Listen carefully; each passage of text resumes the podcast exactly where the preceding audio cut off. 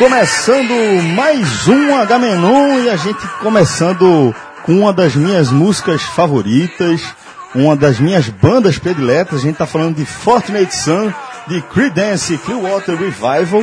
É sempre um prazer a gente começar um programa com uma música que a gente curte tanto, para mim então tá sendo bem especial começar esse programa aí é, com Fortunate Sun, uma música que tem tudo a ver com o tema central aqui desta edição do Agamenon, que é guerra. Um tema que a gente demorou bastante para definir, mas depois de é, muito é, conjecturar aqui, né, na nossa famosa reunião de pauta, a gente acabou optando por ela, onde a gente vai tentar trazer várias visões ou vários pontos de vista, vários ângulos da nossa visão sobre guerra, desde é, a questão cultural, a gente vai tentar tratar um pouquinho sobre como a cultura da guerra está presente nossa, nas nossas vidas, seja na forma de músicas, como é o caso de Fortnite Sun, que foi trilha sonora de filmes como é, Forrest Gump, né? É, de outros seriados e etc. E que a gente também vê a cultura de guerra em filmes, em jogos.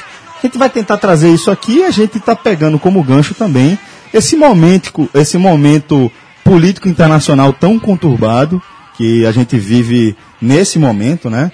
É, com tensões no Oriente Médio, tensões na Europa, tensões na Ásia também. A gente vai tentar falar um pouquinho sobre esse tema tão complexo que é a guerra. João Grilo. Ou seja, só porque agora terminou meu papel de DJ aqui, é, só lembrando que essa música foi uma música também de protesto à guerra do Vietnã, se não estiver muito enganado. Sem essa, dúvida, foi sim. Essa, essa, música foi de um. Foi a letra é toda sobre isso, né? É. E, e ela participa, ela está no filme Forrest Gump, justamente na, na parte do filme onde fala da guerra do Vietnã. E entre os muitos debates que, que a gente teve hoje, antes de trazer, de iniciar o programa, de definir qual seria a pauta, né? O Botafogo, a gente começou a conversar, não tinha nem começado o jogo do Botafogo, já perdeu, já está nos vestiários, e agora que a gente começou a gravar o programa. Mas um dos debates né, nessa coisa, nessa questão da, da guerra enquanto parte, inclusive da cultura pop, que é uma coisa meio surreal, mas é verdade. Né, mas ainda que seja uma coisa trágica, dolorosa para quem vive, a guerra ela está totalmente inserida na cultura pop, seja na moda. Na história da humanidade, né? Isso. E, e, mas transformado em cultura pop, Sem com dúvida. música, com moda. Eu acho que é algo tão eu- marcante, Fred, que é impossível não entrar como parte da cultura das pessoas. É, e houve, e, houve, e nessa coisa de cultura pop eu achei interessante que houve um- um- uma lista de músicas aqui, E saiu de cabeça, saiu de rapidinho, né? cabeça, lembrando cenas de, filmes de, guerra. né? é. Agora é engraçado porque a gente, como a gente tá fala de guerra, gente- o Brasil realmente nunca viveu uma guerra, guerra é, contra outros, assim, viveu, mas a gente que estamos gravando aqui não viveu. Eu acho que a última guerra contra o outro país foi a guerra do Paraguai. no- Teve, a participação da, dos pracinhas na febre, né? na, fe- né, na, guerra- na Segunda Guerra Mundial, mas a gente não viveu isso. Mas eu Então, digo, em relacionado ao país, bote muitas gerações para Exatamente. para chegar alguém que realmente viveu o terror de De, de uma guerra, porque é exatamente isso, Cássio. Porque é, essa questão da cultura pop, de músicas, que a gente é até uma forma é, é, romantizada de você tratar uma, uma guerra, só acontece assim, assim dessa forma, porque quem vive uma, a guerra mesmo não tem nada de, romant, de, de, de romantizada nem nada. A guerra é um, um assunto muito duro, mas a gente vai tentar tá, falar aqui dos dois lados dessa, desse tema. E como, como o Fred estava falando, a gente acabou optando por Fortnite Sun. Foi até a primeira música que eu indiquei e, e automaticamente todo mundo, pô, massa, todo mundo conhece e tal. Mas João tinha citado uma de Rolling Stones. Eu cheguei a citar a Cavalgada das Valquírias, que... É a primeira que você citou, na verdade. Verdade, é verdade. A Cavalgada das Valquírias que ilustra uma cena de Apocalipse Now, aquela cena do- dos helicópteros chegando na- na- no litoral. A The Rolling Stones está no filme Nascido para Matar, de Kubrick, que é um filmaço. né? Full Metal Jacket, o título original. Sensacional aquele filme também de Kubrick.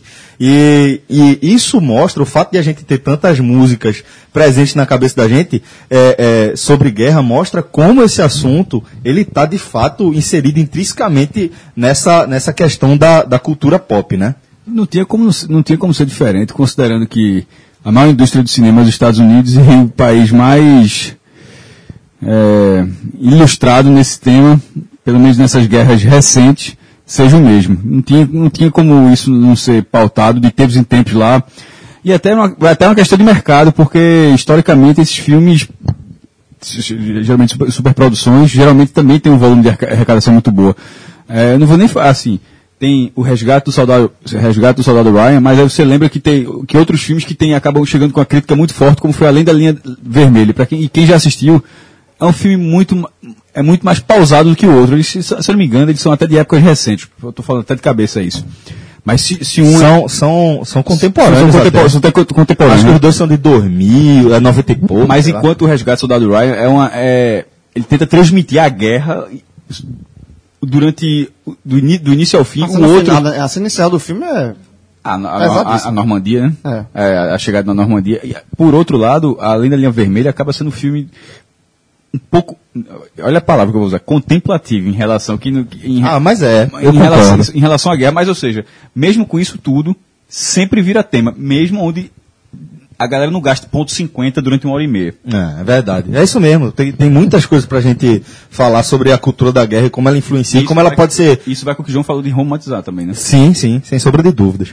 Então, assim, galera, tem muita coisa pra gente tratar sobre esse tema. A gente vai tentar, é, é, de acordo com o nosso debate, não dá pra gente controlar muita coisa, não dá pra gente prever muita coisa. Depois de três anos é, de podcast, a gente já tá acostumado, já sabe que tem coisa que não dá pra gente ficar fazendo previsão, né? Nem promessa, na abertura do programa. Mas a gente vai tentar trazer alguns pontos de vista diferentes sobre esse tema. É, antes de a gente entrar propriamente é, é, no debate em questão, no nosso tema central, é, vamos falar um pouquinho aqui da confraria da barba. E é, eu acho que, que essa, essa questão do tema guerra é uma coisa é, tão presente na vida da gente que às vezes a gente acaba utilizando, aplicando um termo tão duro para outros cenários que, que se a gente fosse levar o pé da letra, óbvio, não dava pra gente comparar, né? A gente fala de futebol, a partida vai ser uma guerra, né? Mas a gente fala de outras coisas, por exemplo, e aí? Vai pra guerra hoje? É, à noite. Na sexta-noite. E aí uma coisa, vai pra guerra, tem que se preparar. Você não vai armado, ó, Você não vai pra guerra de facão. Você não vai pra guerra de 38. Até vai, mas não é recomendável. Não, você, você vai, mas a chance de, de- de- É, tomar um revés é, é, grande. muito grande. E revés em guerra não é voltar triste pra casa. É, a gente dói, sabe. dói. É verdade, dói, machuca. Deixa marca, deixa cicatriz. Então, quando você vai pra essa guerra aí que a gente tá falando, o cara tem que ir preparado, o cara tem que, né, é, tá bem apresentado. E aí, meu irmão, aí a, a dica aqui do podcast 45 minutos é de cada um, pode ter certeza. Dá aquela passadinha segura na confraria da barba. Você vai ter toda a estrutura, todo o conforto. Essa sexta aí foi do outro lado da quadra. Mas foi boa, não foi não? Mas, mas chuado do outro lado da quadra. Não foi nem, da- não foi nem da, do, do- do meio do- da quadra. Passa foi no do final outro do ano, né? Melhor jogada. Foi né? do, de fo- eu tô achando que foi do, do lado de fora do ginásio. Aquele vídeo que o cara fica tentando arremessar, né? Da, da- de cima de um prédio e tal, não sei o que, acaba acertando assim. Essa aí foi gigante. E nem foi tanta tentativa assim. Bom, galera, mas a Confraria da Barba, você já conhece o conceito, você já sabe que é uma- um, um- um- um- produto, na verdade, né? Um serviço, melhor dizendo, que é pensado pra você. Multiuso. Total, velho. Até total. gravação de programa de YouTube a turma faz lá. e faz abraçado. Faz porque, abraçado, Pô, é. pelo amor de Deus, velho. É, com- Competição de videogame. a gente gravação conhece de o terreno, YouTube, né? Sinuca. Meu amigo, o cara entra lá, já tá em Tem, casa. tem o Playtime lá que tem Street Fighter 1.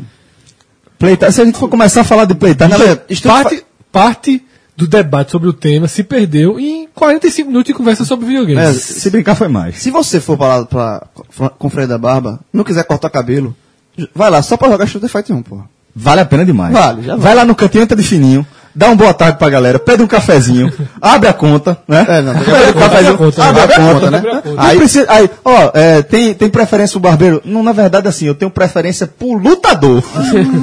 eu vou ali com o Ryu ainda de cabelo estranho. Né, O Rio Jovem. O Ryu novinho, né? 16 João, anos. João vai ser contratado pela agência Cássio Zirpel de marketing e propaganda.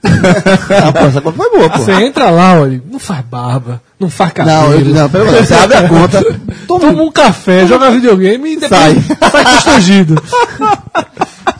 Não, se mas você- pode ter certeza que você vai ser bem Não, recebido. se o cara fizer isso, vai ser bem recebido. Joga o videogame e tal. Faça isso. Porque uma segunda vez o cara vai e vai acabar Não, não tem como você não se convencer a não participar daquele escolhendo- serviço, não. É, escolhendo o lugar pra fazer a barba e o cabelo e. Rua do Cupim, número 53, já conhecem, lá nas Graças. O telefone fixo é o 3221 2757, mas você também pode fazer seu agendamento pelo WhatsApp, né, Figueiredo? Eu abri inclusive o meu WhatsApp pra procurar o número, porque eu sempre faço pelo WhatsApp. Também, também. É 81, né? 983910001. Então é isso aí, galera. Confraria da Barba, vá lá para você estar preparado para sua guerra, pode ter certeza. E, e aí tu lembrasse um negócio, Celso, quando o cara volta perdido dessa guerra, né? Aí me lembrei uma, uma, uma cena na, na, na minha vida. Ainda tinha terminado meu primeiro namoro, aí saí, né, pra, uma, pra noite, zero a zero, né? Aí voltando no carro, quatro amigos meus assim, aí um atrás de mim, eu tava na, na- no Pelotão. É, pelotão. Baixo- o pelotão voltou com baixa. Voltando com baixa, ferido, né? Aí a gente já tava, eu morava em Olinda, né? Tava fazendo justamente, eu lembro a cena, o lugar que tava. A gente já chegando, fazendo a curva ali da Praça 12, saindo da beira-mar pra pegar a, a, A Getúlio Vargas. a Getúlio Vargas. Aí eu só levei aquele, aquela mãozinha na cabeça por trás assim. Cara, cara sai. Zero a zero, uma hora dessa eu tô pensando assim. Vou ligar pra mulher pra tentar reconstruir a casa. Não.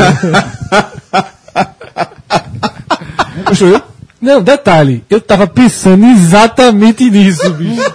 O cara já volta assim, diz, porra. Tentar, tentar, é, é, essa vida tá dando, é melhor voltar. Reconstruiu, não? Não me lembro, foram tantas. Esse jovem, esse jovem trabalhou de, época depois em Black Ops.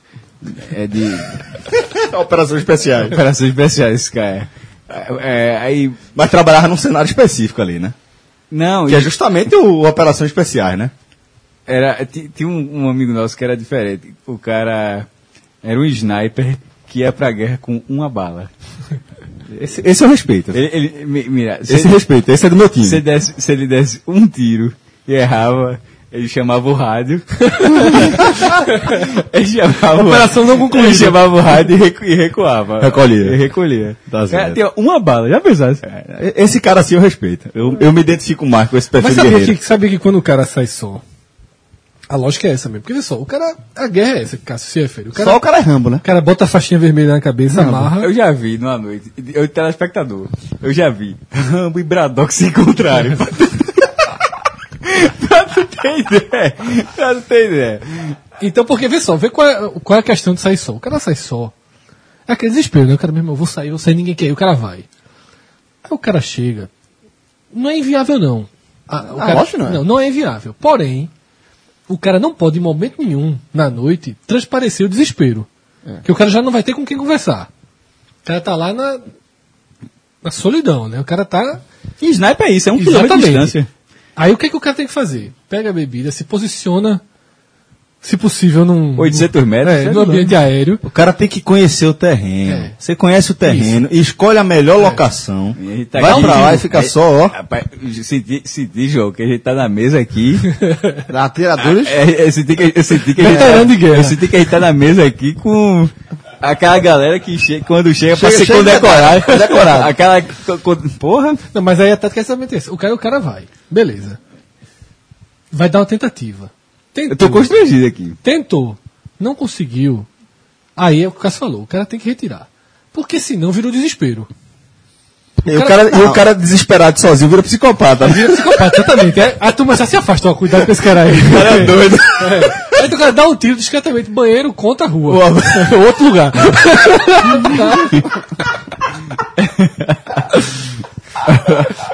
É por isso que o cara tem que conhecer o terreno. O cara tem que Banheiro conhecer- contra a rua. Outro lugar. É bom pegar um terreno mais amplo. João, special team, special team. Pedia. Guaraná e copo de uísque. Pra ideia. Special Ops. Special, é, Era- special era- team é, era- do é- futebol é americano. É, Black Ops, pedia. Já pensaste? Era Guaraná não. Era, era Red Bull. Hã? Red Bull. Parabéns. Parecia uísque. pra ser, não, é, no, no copo de uísque. Tá certo, tá certo. Sabe o que é isso? Aí tá na guerra. Aí tem um cara que tá com um- uma, uma AK, outro tá com a chubi, mas no meio da guerra do Buruçu, isso aqui o cara tá armado também. tá certo ele. Ó, galera, é, A mão vazia é outra tragédia pra quem tá só. A mão vazia é sempre a tragédia. É, o, o- a gente lembra pra você que tá curtindo aí. Tem na guerra. A gente, Então, só lembrou no começo. De vez em quando aqui a gente foge do tema, pode ir pro pronto. Mas fugiu. Aí o exemplo. Fugiu ainda no, no contexto. Pois é. Detalhe de uma, um último ponto dessa guerra. Essa era uma, uma guerra Não é o curiosa. último ponto, não. Mas vai ser. Por isso que eu tô querendo seguir. essa, é- era uma, essa época de guerra era uma coisa curiosa. Porque a- é, todo mundo se alistava. Era impressionante a fila do alistamento para ir para a guerra, meu irmão. Se hoje, a- se hoje a turma foge, você ficava uma hora e meia tentando se alistar. Sim, pra entrar no. Ah, pra entrar no campo Milano, minado. No campo de batalha. No campo de batalha. É, tem que. Cássio sentiu que hoje os leitores se sentem no blog dele. Não, mas ao Um contrário. dia de post bom. Não. O Não, pub. mas tu já, já viu, tu qual é a tática agora, Celso? É. É, Eu, eu pedi, por favor, tem, tem gente já fazendo isso já. Só galera, por favor, entre no blog, tire o print e saiam.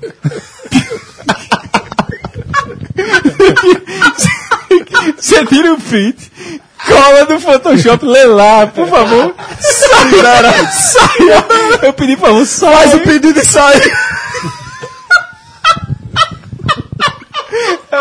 Eu, ver. Eu, porque eu sabia que ia dar audiência, mas galera, eu coloquei o post agora. Eu só peço, por favor, entre, tire o print e saia, por favor. Pense no próximo, Não, né? ideia fantástica. Ah, tu já fez? E o tempo- de permanência do blog? É? E o tempo de Não, permanência? o pior foi o cara. Eu tirei já, tá liberado.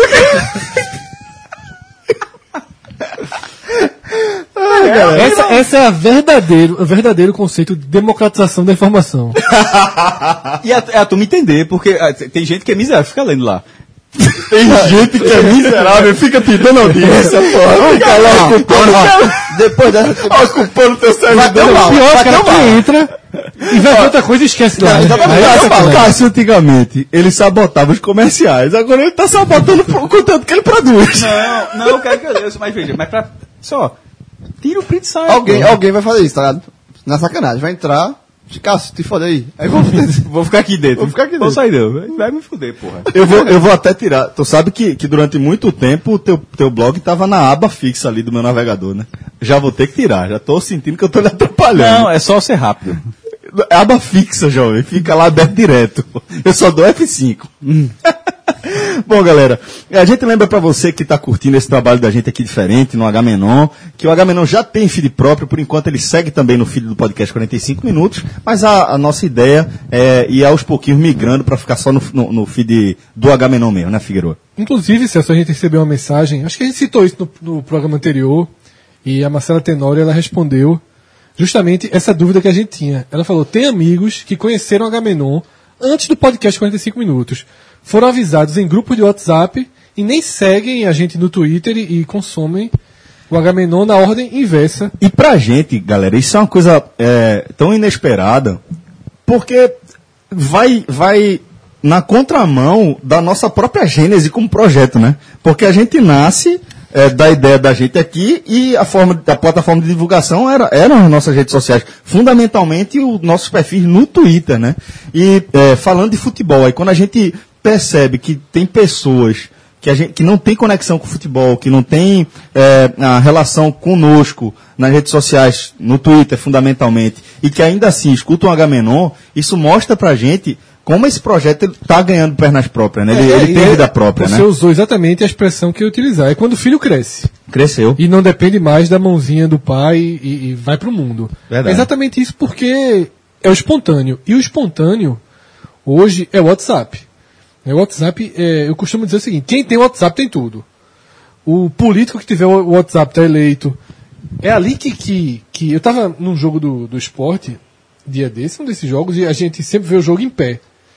E eu estava observando um cara sentado na minha frente. O WhatsApp do cara. Eu acho que o cara tinha uns dois, três grupos só de esporte. Meu irmão, parecia. é, é, é, sabe aqueles contadores de, de dinheiro de criança esperança que não para, né? Que fica passando televisão. O WhatsApp de, de seu. Tá nervoso. Disse agora é muito grupo fechado. né?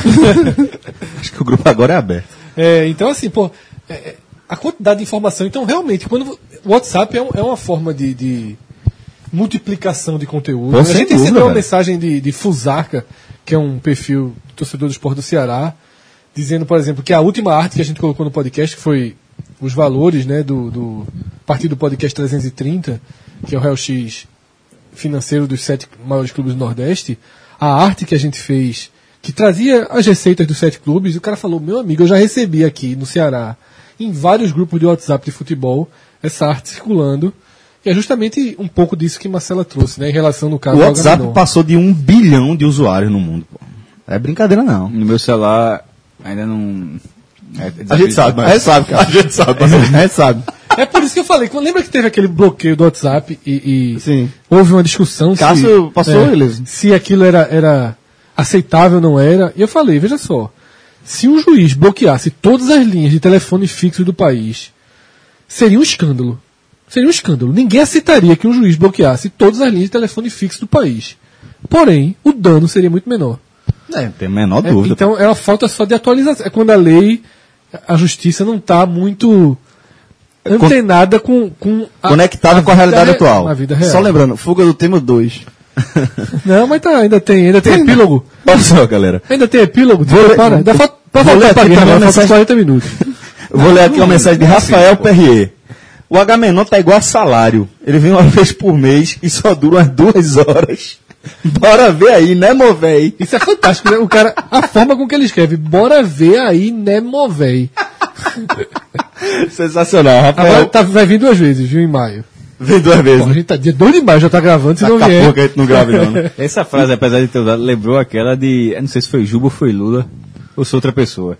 É o cara que conseguiu fazer uma frase só com vogal. É, Ei, ó aí, ó o Aue. É. Ei, ó o Aue aí, ó. é. Que aí você quer fazer uma frase só com vogal. E ó aí, aí, ó. Ei, ó o Aue aí, ó. É, Ei, ei, ó o Huawei aí, ó. Vira, vira axé, sabia? O cara fazer um... Já é, já é, já é. Axé. Meu irmão, Agora, Já é qual- refrão, porra. uma frase só com vogal, cara. qual É dúvida de Cássio? Não sei se foi Juba ou Lula. Ou se foi um... Ou se foi outro. Você acha que foi um dos dois. Não é mais fácil dizer. Foi no programa Jubilula, que era Que não, era, era a massa limitada. Ah, mas é limitada. Faz tempo. Era muito legal. Cansado. Ei, ó o aí. Pronto, era essa mesmo. É. É um gênio. Ó, é, João, você poderia, por favor, me ajudar aqui mais uma vez e... Fuga do tema 3? Na trilha sonora. Não, preciso saber. Agora do nome desse quadro agora. Tu sabe. Não, vou fazer não. João, tu sabe. Vou fazer não. Então só... O nome do quadro aqui é Epílogo. Pronto, muito obrigado. Começando agora o epílogo é, que, que diz respeito ao nosso último programa, que foi a Revolução Geek, né? Ou Geek, se preferir, não é isso, maestro? Tu é geek, né? Alterando de best. Cássio. Alterando de...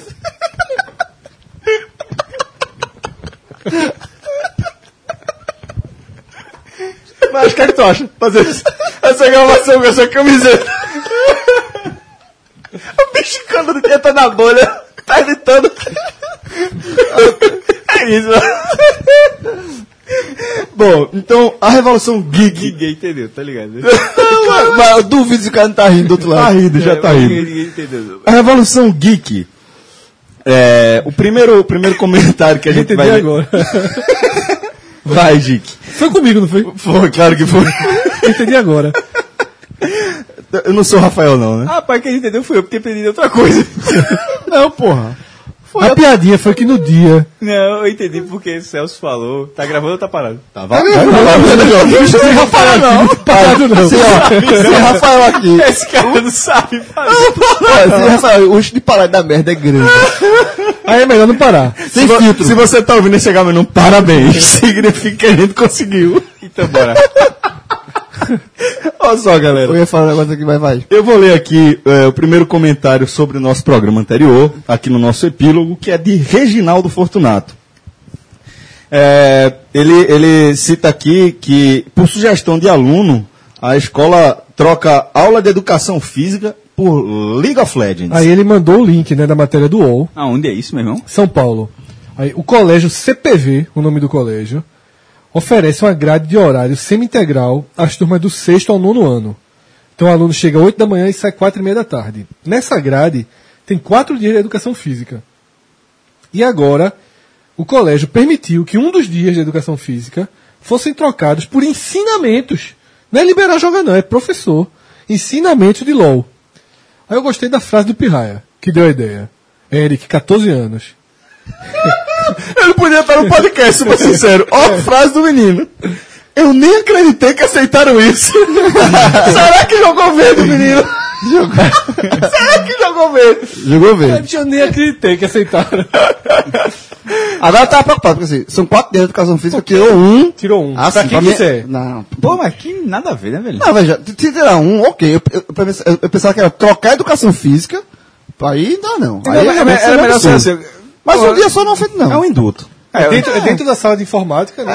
Ó, isso pra mim, isso para mim já mostra uma evolução aí pra, pra atender a galera nerd, né? Eu- acho o que cara, o cara não se garante no futsal, não se garante no basquete. ele, odeia, ele odeia os esportes Tradicionais. Esporte. Esporte. convencionais. Eu, eu- eu acho que é- quis Os agradar. esportes, que outra é esporte. Às vezes querer agradar, faz bem, pô. O cara- Às vezes É, então, ok. quis agradar a turma, ganhou a turma. Pronto. Verdade. É, o outro comentário foi de Luiz Eugênio, é, e pergunta se. Pergunta o seguinte: não sei se informaram vocês, mas na última CCXP em São Paulo contou com a participação de Renato Aragão, que foi aquela, aquele Foi debate, debate que a trouxe. gente teve. teve Se ele poderia ir, né?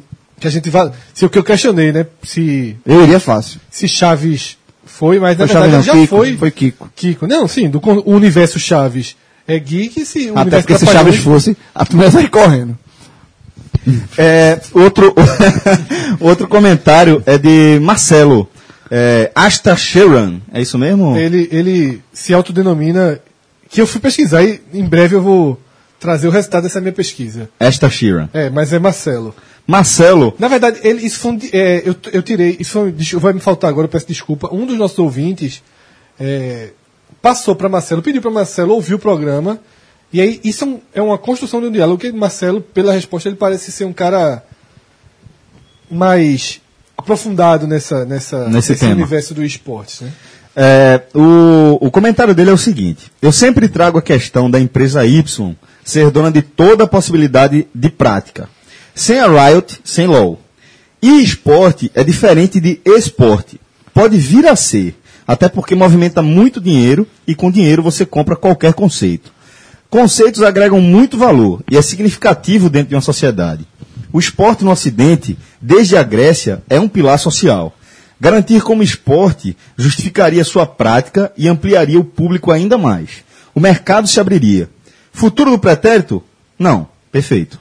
E o que chama, o que eu acho bem interessante do comentário dele tá logo lá no início, né? Que foi algo que a gente não abordou quando a gente estava discutindo a possibilidade de ser esporte. É ter uma empresa que é dona.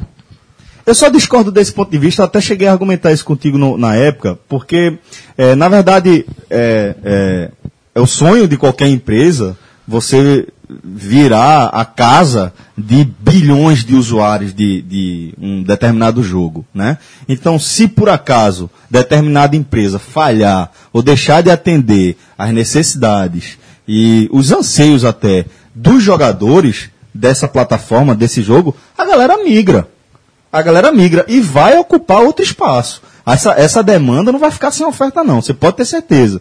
Eu gosto sempre de destacar. A gente está falando da indústria de entretenimento mais poderosa do planeta. Nada se compara. Então pode ter certeza que um gap desse, que um, um vácuo que uma empresa como a Riot deixar, Isso- ela vai ser preenchida quase que automaticamente. E só outra coisa, se você, se, assim, esse eSports, significa que você, assim, não é um jogo específico, porque, por exemplo, LoL é o jogo do momento, mas daqui a Isso? 10 isso. anos, talvez ninguém jogue mais LoL, mas jogue outro jogo.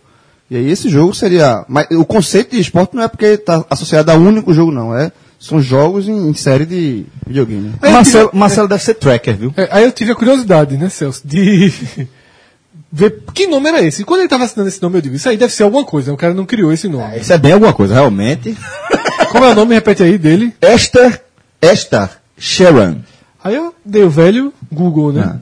A definição é o suposto ser extraterre- extraterrestre que, segundo os que nele creem, comanda uma vasta armada de naves espaciais. Continuei pesquisando. Aí uma matéria da Isto É, de 99, diz que ele seria um, alien- um alienígena loiro, de 1,90m de altura, que se veste como o cap- o Capitão Kirk e preside uma espécie de ONU eh, intergaláctica, da qual Jesus Cristo é o representante da. Terra. Marcelo, desculpa, eu concordo com você? Olha, velho, ah, esse, esse aí é nerd. E ele tem um olhar penetrante e lindíssimo e transmite uma enorme paz. Veja, esse cara, veja, o cara que tá falando isso, isso, isso tá pesquisando porque é o nome que o cara usou. Lê a última frase, Não. Fred. Segundo alguns ufólogos, Asta Sheeran é uma bobagem.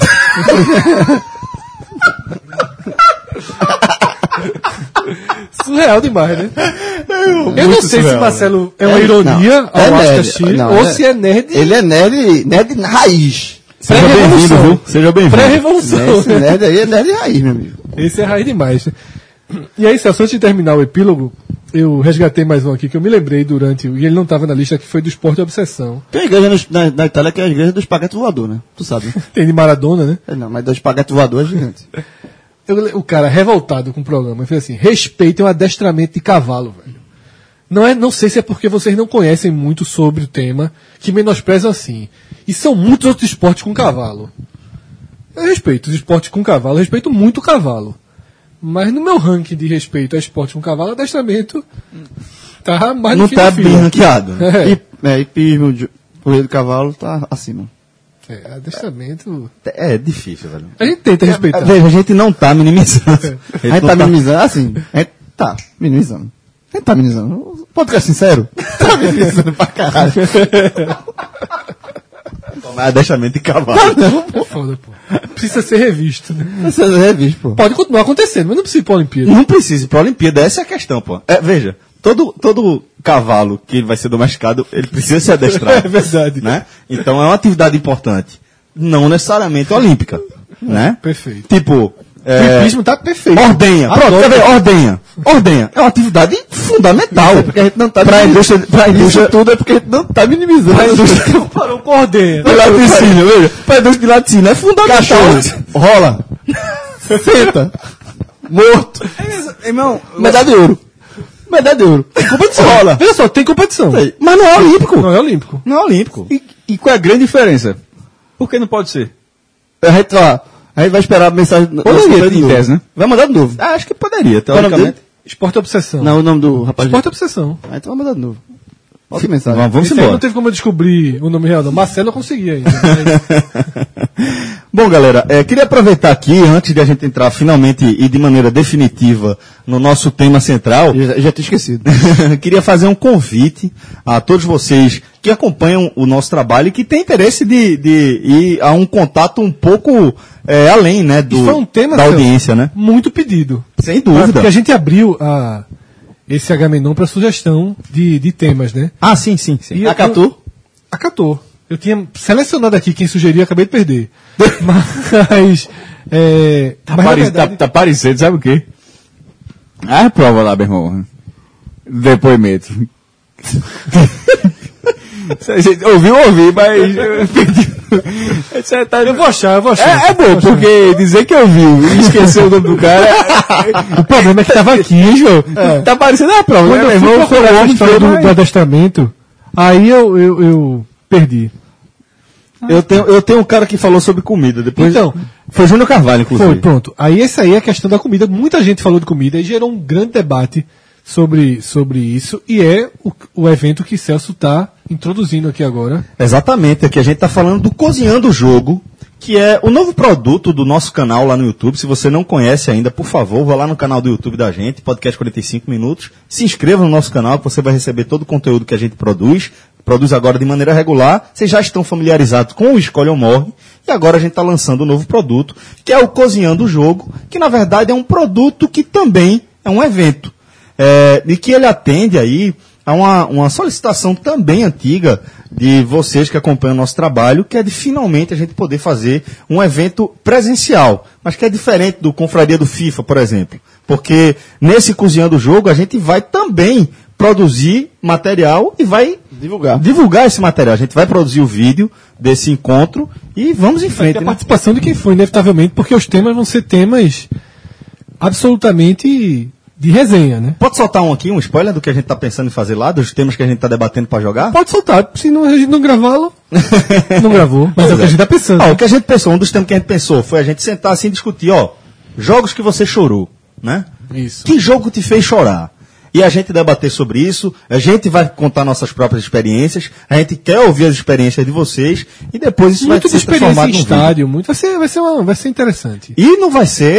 é, é, ninguém vai, vai passar necessidade lá, não. Você pode ter certeza que a gente está preparando aí momentos muito aprazíveis para você, regada boa comida. Vão ser pelo menos três pratos, preparados pelo nosso competentíssimo Ricardo Caldas, que no dia que a gente está gravando esse H-Menor aqui, está fazendo aniversário também, inclusive. Verdade? Mandei até o, o parabéns coletivo para ele.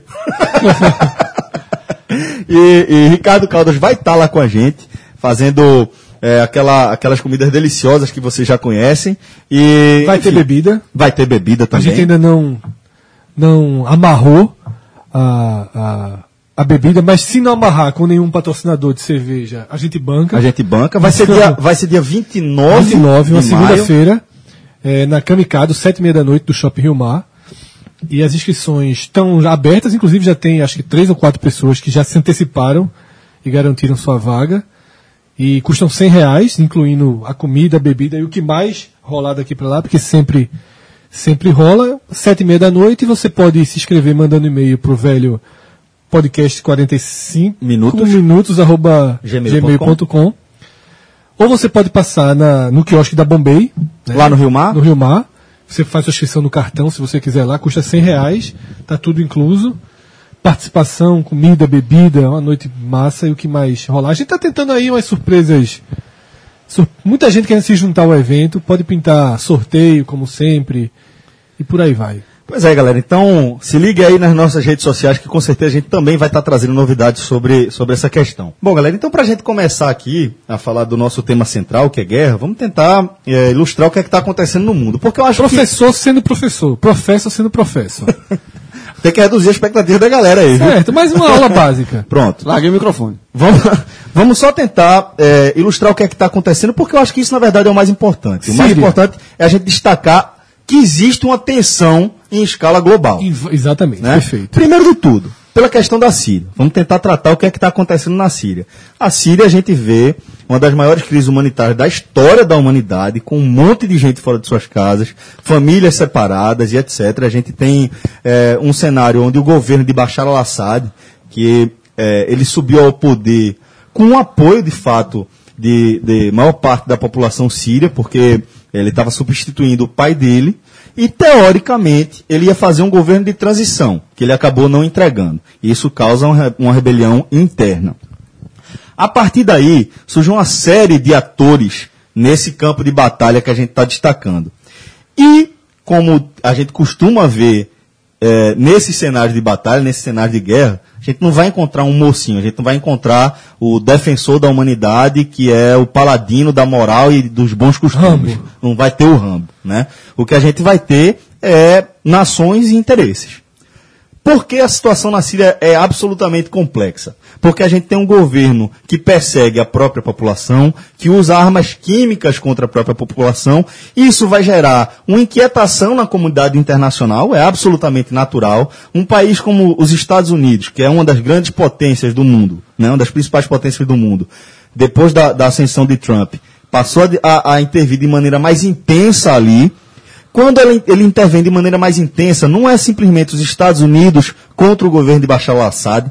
Por quê? O governo de Bashar al-Assad, ele conta com o apoio... E porra, gente, conta com o apoio da Rússia. Ele conta com o apoio de Putin. Mas por que ele conta com o apoio de Putin? Ele conta com o apoio de Putin porque Bashar al-Assad, entre outros, eh, outras rebeliões, ele combate os curdos. Os curdos são inimigo comum do governo de Bashar al-Assad e do governo de Putin também. Esse é o grande nó político. Esse né? é o grande nó político, por conta da questão da Crimeia. Os curdos lutam pela, pela, pelo território da Crimeia, que foi anexado pela Rússia, então tem aquela tensão. Então, quando a gente vê os Estados Unidos se metendo na Síria, como é costume dos Estados Unidos, não é simplesmente a Síria, envolve também a Rússia. Quando a gente fala de Estados Unidos e Rússia, a gente fala de um conflito que nunca deixou de existir.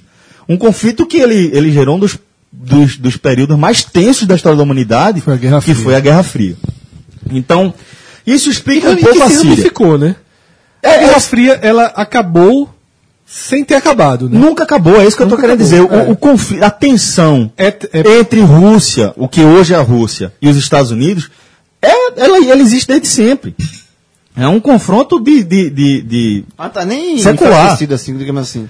Nos anos 80 era muito po- polarizado. Sim, exato. Assim, exato. ao lado da União Soviética, ex-União Soviética e os Estados Unidos. E era bem é, polarizado e visível. Isso. Eu acho que de lá pra cá houve- acalmou. acalmou. E agora há um E- novo ponto de tensão. Existe, Que sem dúvida. resgata, que resgata todos os fantasmas, né? Porque também é, é- é- qual é o grande, o que é a essência da Guerra Fria?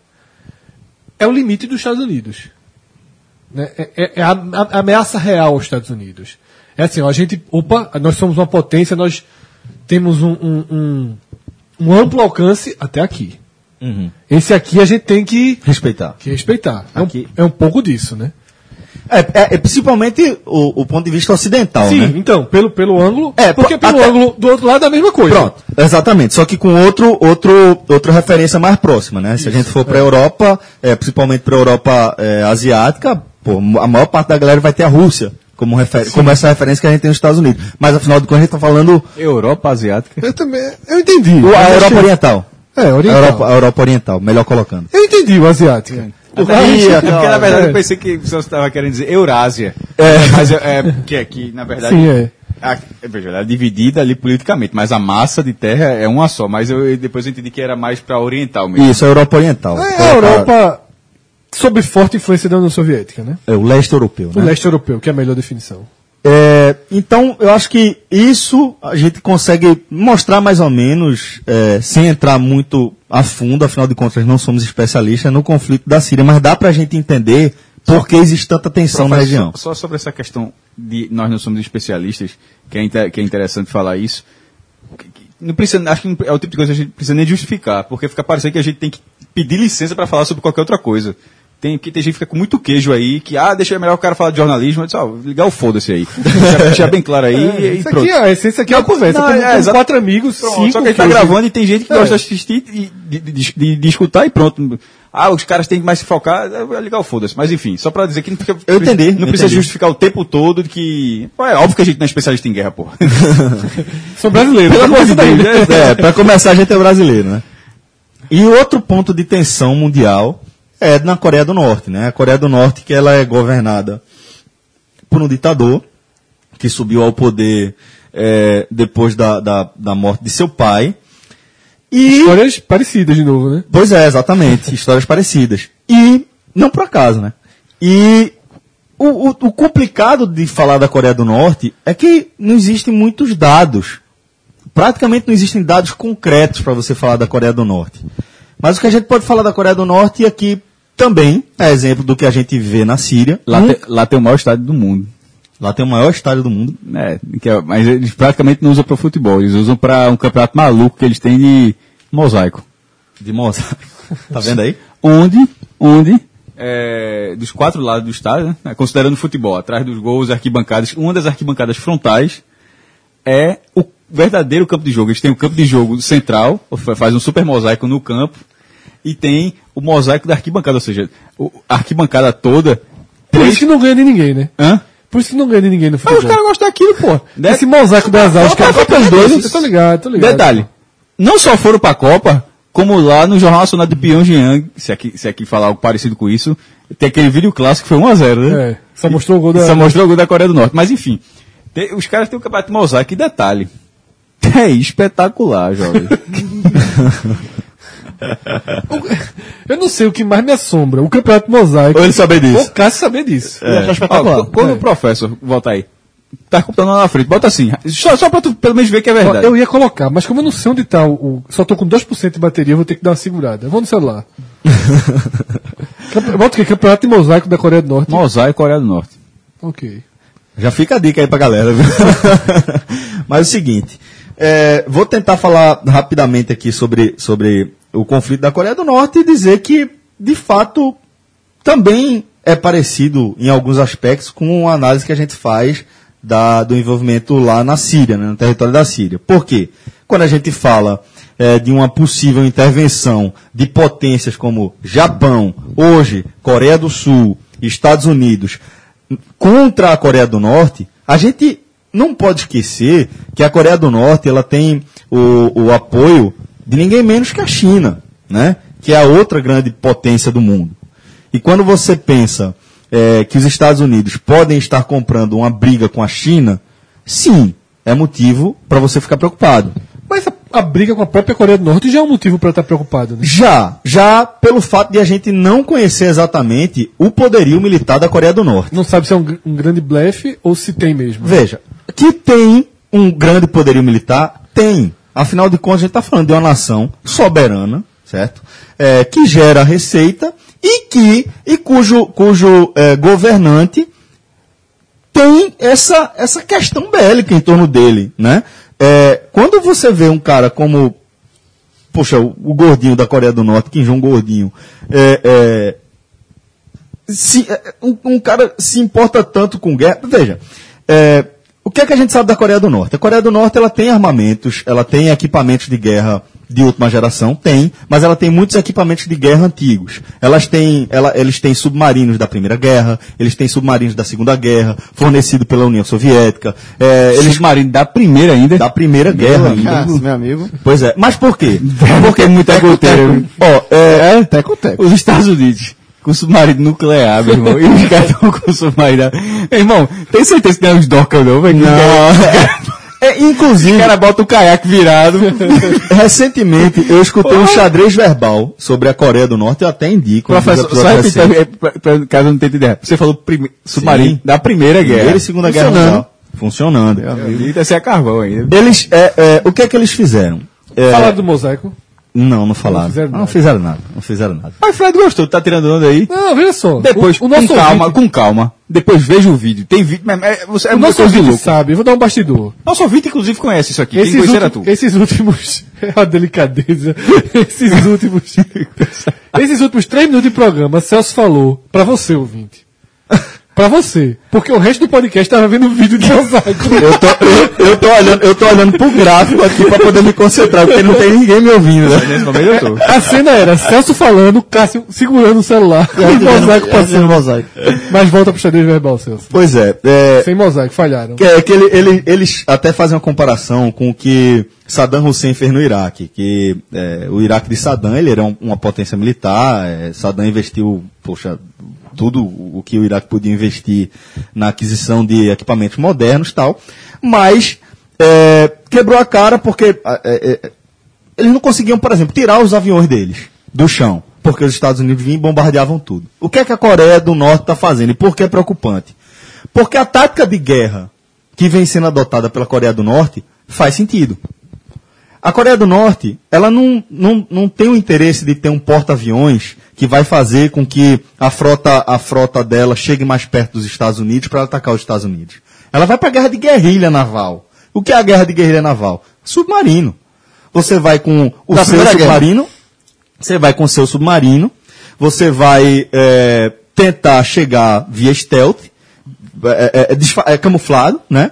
E tentar fazer um estrago grande em- na, na- no seu, na, na frota do seu adversário. Ou, de repente, tentar chegar mais perto com o submarino e fazer um lançamento de míssil balístico, que eles podem fazer isso. Professor, Se eu tenho- conseguir fazer isso É um estrago o pontual. submarino da Primeira Guerra. Posso- ah, eu, tenho, eu, tenho, eu tenho duas perguntas É, a não, fazer. eu, veja, eu, sei- eu tenho certeza que ele tem. Mas eu a frase foi: se ele conseguir fazer Gente, isso, o problema- o- da Primeira Guerra. Qual é o problema? O fato de ser da, da Primeira Guerra atrapalha por quê? Por conta do sonar. Sabe o que é que preocupa na Coreia do Norte?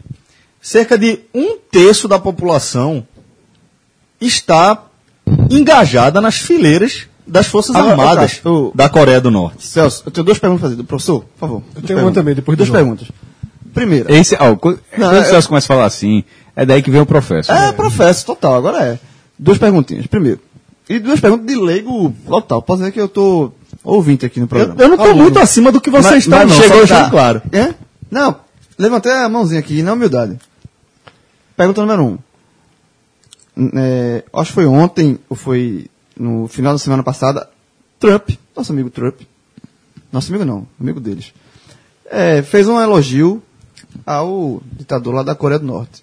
Qual a intenção? Ele fez de graça isso? Qual foi o... João, não sei, velho. Ele fez, ele fez elogio pro homem. Eu, eu não sei, eu não sei, eu não sei. Tuas fotos lá na Casa Branca. não que- tem- Eu não sei, bicho. Não, qual a intenção, assim? Qual foi a, a lógica? Eu, Talvez apaziguar um pouco. Apaziguar, essa- talvez, é. talvez diminuir o- a, a tensão na região, cara, né? Aquele cara é tão doido que acha que foi na greve, velho. Sabe, sabe qual é, sabe qual é a bronca? Na hora, ele ganhou. João, sabe qual é a bronca? É porque no, no cenário da política internacional, nada é simples. Tudo está conectado. E vindo de né? Trump, um doido. Va- Aí vamos lá. Como o Fred chegou a citar.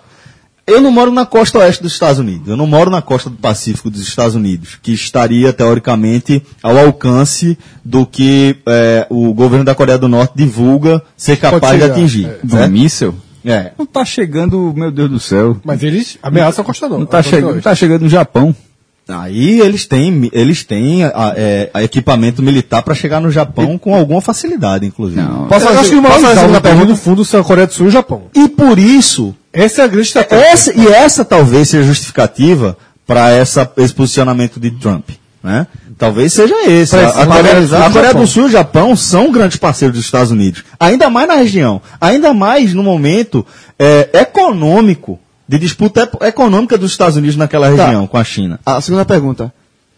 Qual é- o que, é que a, Coreia do Norte ganha de fazer uma guerra fazendo assim? Vamos, vamos pra guerra. Vamos, vamos enfrentar os Estados Unidos aqui. Vem, Estados Unidos, vem.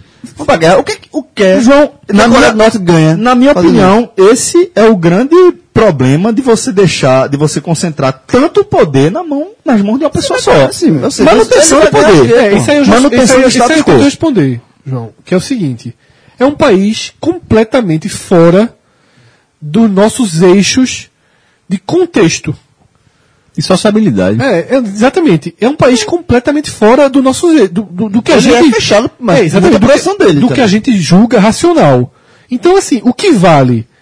Pô, nós estamos no Ocidente. Ainda é mais difícil a, a compreensão. Mas assim, é um país, como o Celso falou, que não completamente fechado, que há um super superpoder na mão de um ditador e que ele, antes de qualquer coisa, expandir a- não, antes de qualquer coisa, ele está pensando nele, porque talvez atacar seja uma forma dele defender o poder dele, porque ele sabe que a cada aumento de tensão está em risco de, talvez- se ele não atacar, ele ser Mas, atacado. não, então assim, se- talvez ele tenha. Ó, não vem que eu não venho.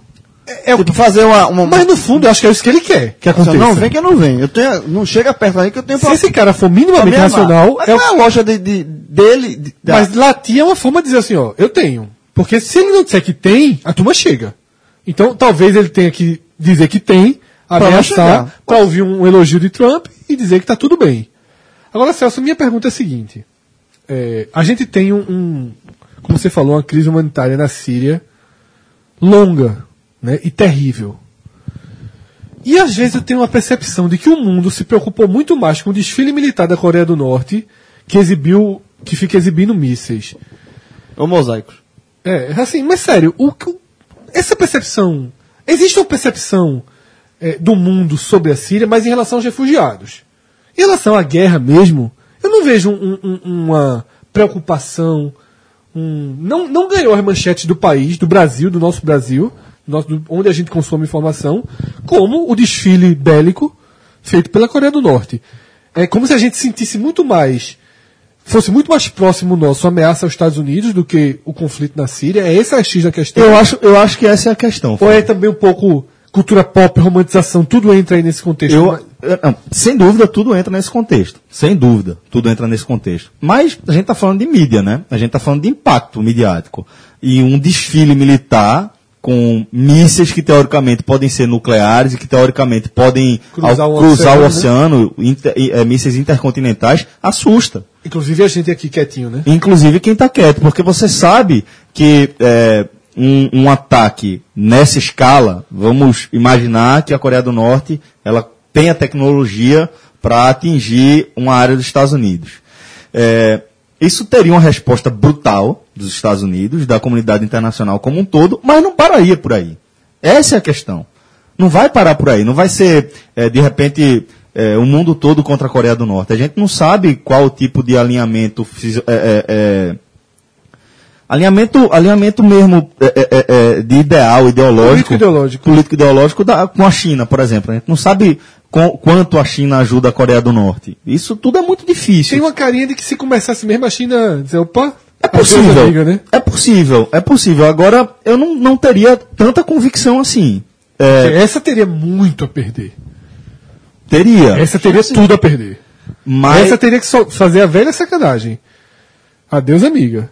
É, né? é possível, é possível que acontecesse isso. Mas eu não, eu não acho que a- aconteceria rapidamente. Não acho que seria algo simples de se resolver.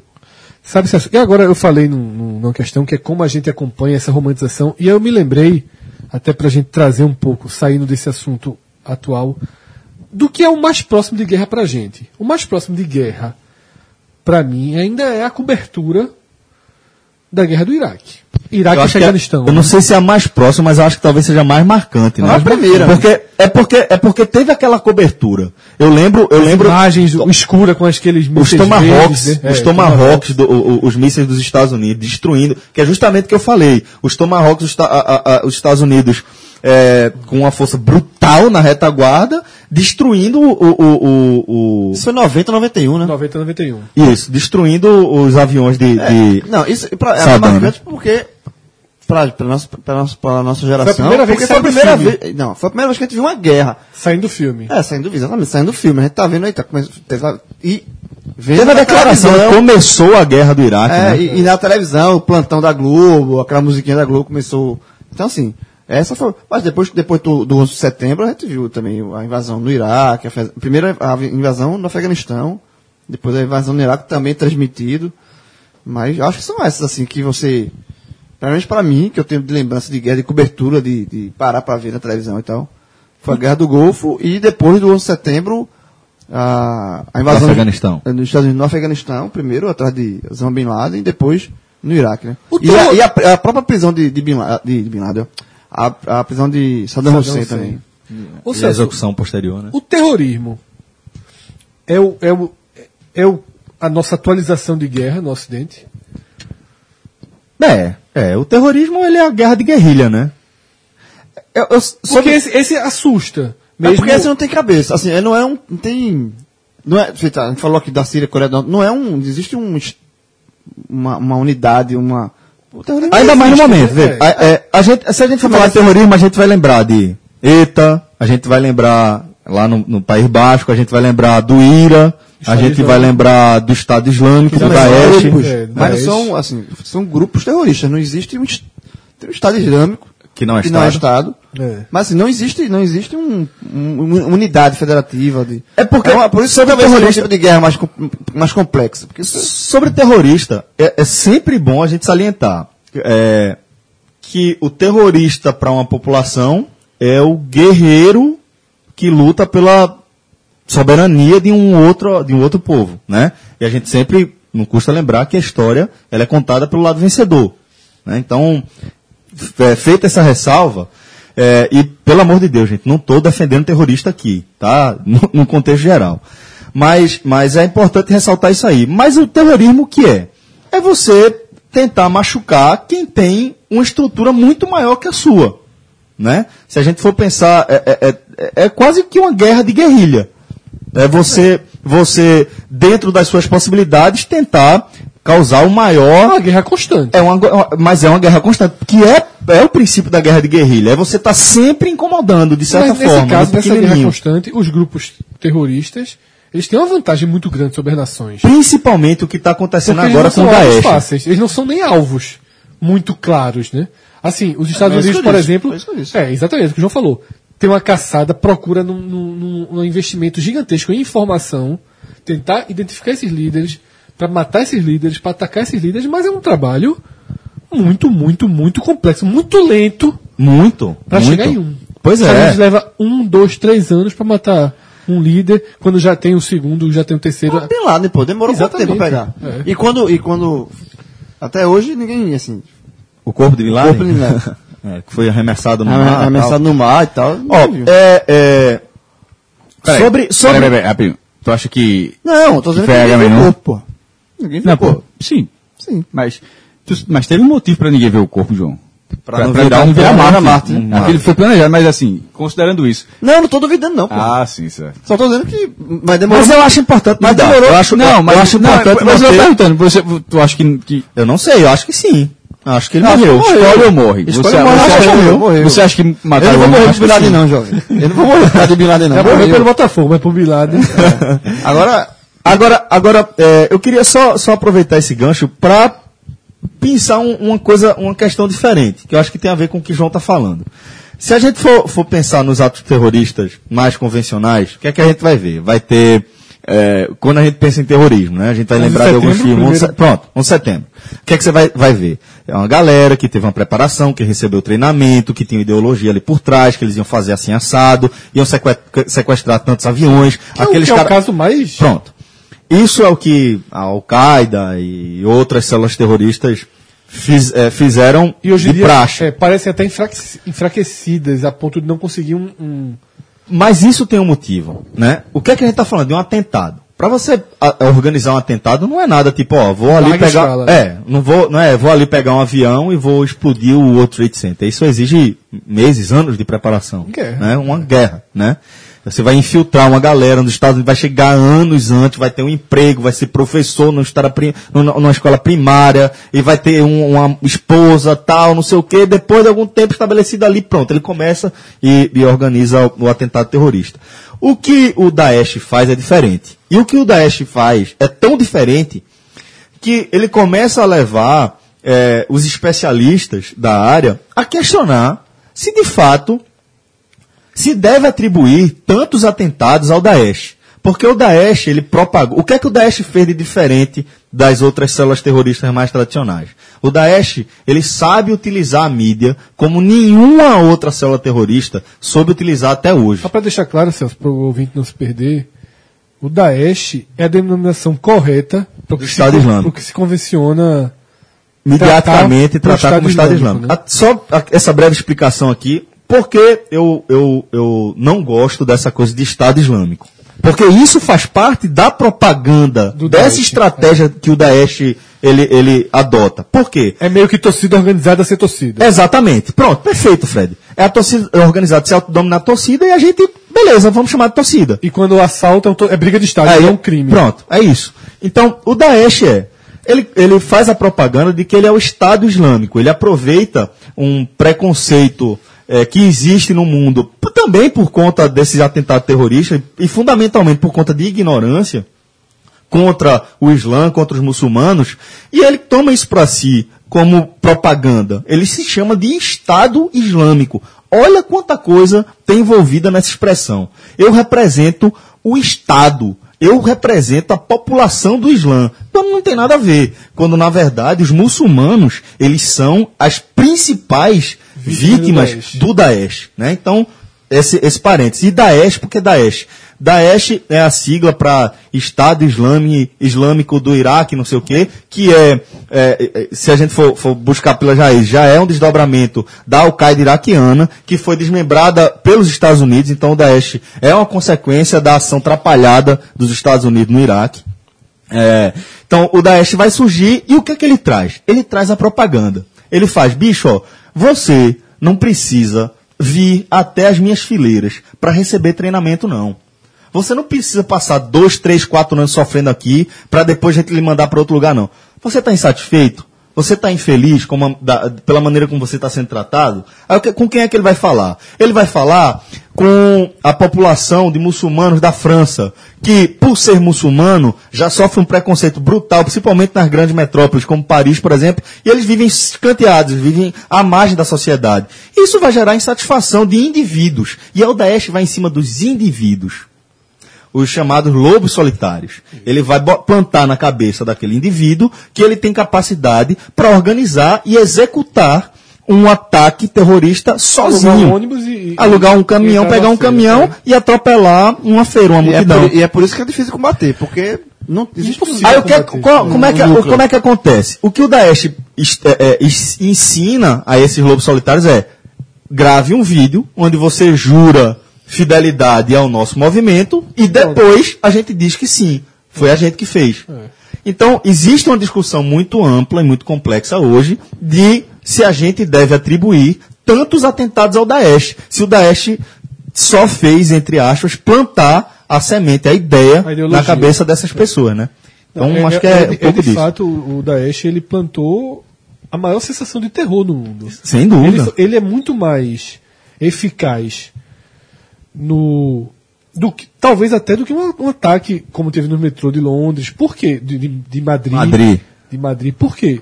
Porque você se sente você se sente alvo. A gente teve um debate pré-Olimpíada, né? Quando a gente fez o podcast sobre terrorismo na Olimpíada. E qual era o meu maior medo na, na Olimpíada? O lobo solitário. Eu não tinha medo do, do Maracanã explodir ou de um ginásio explodir. Eu tinha medo de chegar um cara com um AR-15 e sair disparando no, no, numa Vila Olímpica da É, o, grande, o, grande, o grande assim, mal que esses você desconfiar fazem, do próximo, é, é, exatamente, né? é você, entrar co- no ônibus exatamente, Europa, é você você que um cara pode puxar uma faca. É você E o essa é a estratégia. É, essa é a estratégia. Essa é a estratégia. Por isso que eu acho que eles E- são e só- a célula de terror mais Eficiente. eficiente. É plantar o medo e, e trazendo um pouquinho só para nossa realidade aqui, do Brasil e especialmente de Recife, é, a gente sabe, a gente tem essa sensação de medo de, de outras circunstâncias, que é medo de, de violência é, urbana, né? Mas a a- as pessoas que andam na rua à noite, principalmente mulheres, andam com medo nas ruas. Então, assim, À noite ou de dia mesmo. entendi, então, mas essa sensação de medo, de você ter medo de alguém chegar, é muito ruim isso. É um, é um medo plantado na sua cabeça. Você tem por receio, você tem, se quer se proteger, você tem medo de, do próximo. É um medo muito instintivo, né? Não, aí você, e, e aí nessa questão do terrorismo, acontece Ele isso. enxerta medo onde não havia medo. Onde não havia Porque medo. O que, é que, o que é que é impressionante, assim, é, quando a gente viaja, quando a gente sai para fazer turismo mesmo, você acaba convivendo em alguns momentos, quando você tem um pouco mais de tempo, sobretudo para fugir apenas do, do- dos pontos turísticos, você tem algum contato com um bairro menor, com uma cidade menor, e uma das coisas que eu sempre sinto muito, eu não, não sou um cara que tem um- uma... que nunca tive uma, uma vontade, um desejo de deixar o Brasil. Hoje eu considero que eu tenho essa semente plantada, né? Ainda Fazer um podcast for five minutes. é, exatamente. Não, o velho Skype. Do mesmo jeito que Rafael usa o Skype. Casa Amarela usa em outro lugar. Mas é, é, hoje eu tenho uma semente plantada. Não tenho nada objetivo, plano, nada. Mas tenho uma semente. Por quê? Por isso. Por você ir pro cinema, sair do cinema às 11h30 da noite, pegar um metrô, caminhar, ou caminhar 3, 4, 5, 6 quarteirões, parar para fazer um lanche na rua, chegar em casa e você não ter nenhuma preocupação de que algo ruim vai acontecer a você, de que você vai ser assaltado, de que você vai ser estuprado, de que você vai ser qualquer coisa.